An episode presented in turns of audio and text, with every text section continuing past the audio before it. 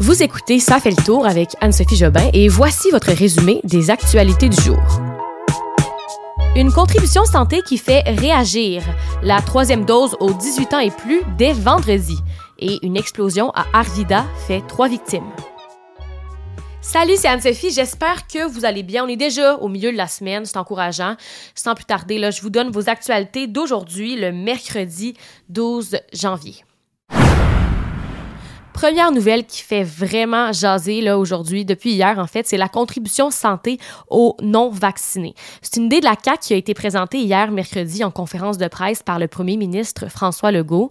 L'idée en gros, c'est de faire payer un montant d'argent aux personnes non vaccinées et euh, pour le moment, on connaît pas encore là ce serait quoi le montant, mais on, on parle d'un euh, montant significatif. Pourquoi le gouvernement il veut faire ça? Je vous l'explique. Premièrement, la raison que Legault a donnée hier dans sa conférence, c'est qu'il dit en avoir assez des adultes non vaccinés qui engorgent le système de santé et il veut plus, euh, il veut plus faire payer l'ensemble des Québécois pour ça. Quand on parle de payer pour ça, on fait référence à deux choses. Premièrement, euh, on parle des mesures sanitaires qui sont plus strictes, puisque les non-vaccinés, ils engorgent les hôpitaux, ce qui mène au délestage. Et ce délestage-là, c'est pourquoi on a des mesures restrictives qui sont mises en place pour que la contamination diminue et qu'on puisse de nouveau avoir le contrôle dans les hôpitaux. Mais, deuxième raison, on parle aussi d'argent, nos taxes, nos impôts. Parce que selon les chiffres qui nous sont fournis par le ministère, les non-vaccinés, ils nous coûteraient environ, là, en ce moment, un million de dollars par jour.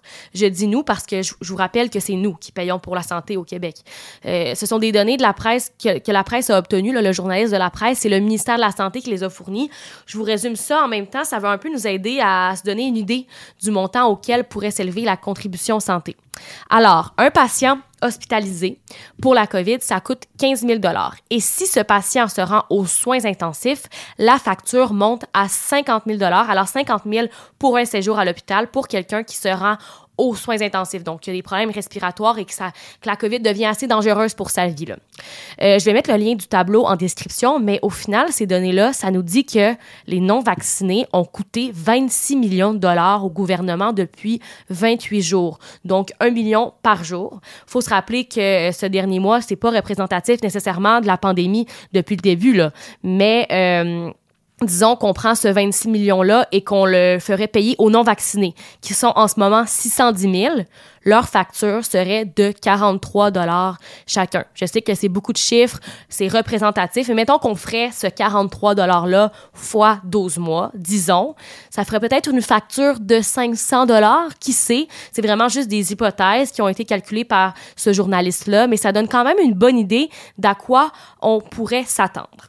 Aussi, une autre raison pour laquelle le gouvernement veut faire ça, c'est sans aucun doute un incitatif pour convaincre les récalcitrants à aller se faire vacciner parce que selon des experts, quand on parle aux gens de leur argent, ça fait réagir.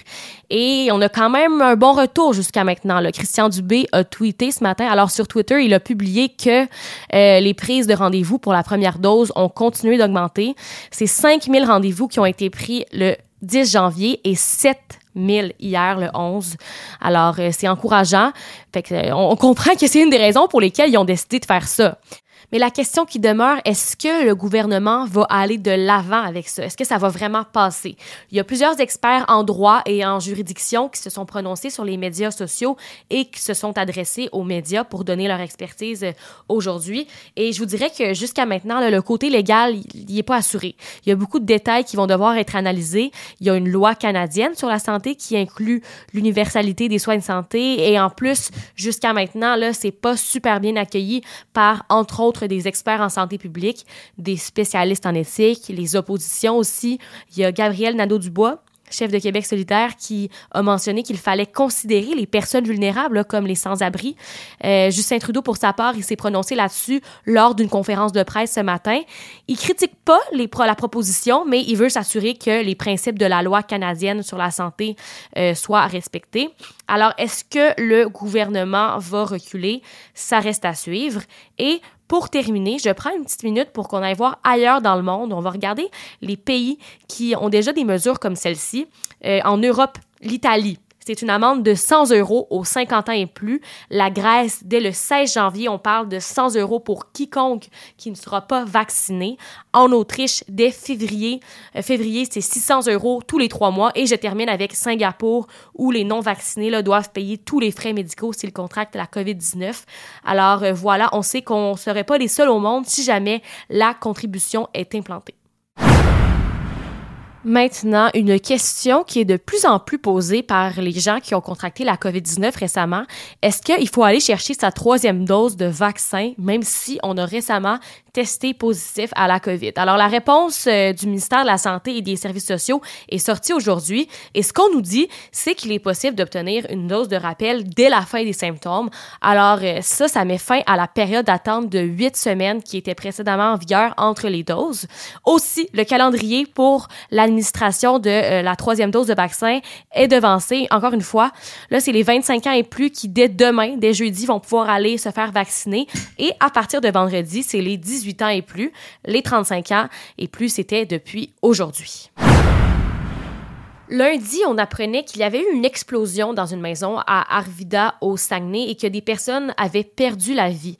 C'est aujourd'hui que la SQ a finalement confirmé ce qui s'était passé. Donc, on apprend que c'est un geste volontaire de Derek Lalancette, un homme de 39 ans, et euh, on nous avait finalement confirmé qu'il y avait trois victimes dans l'explosion.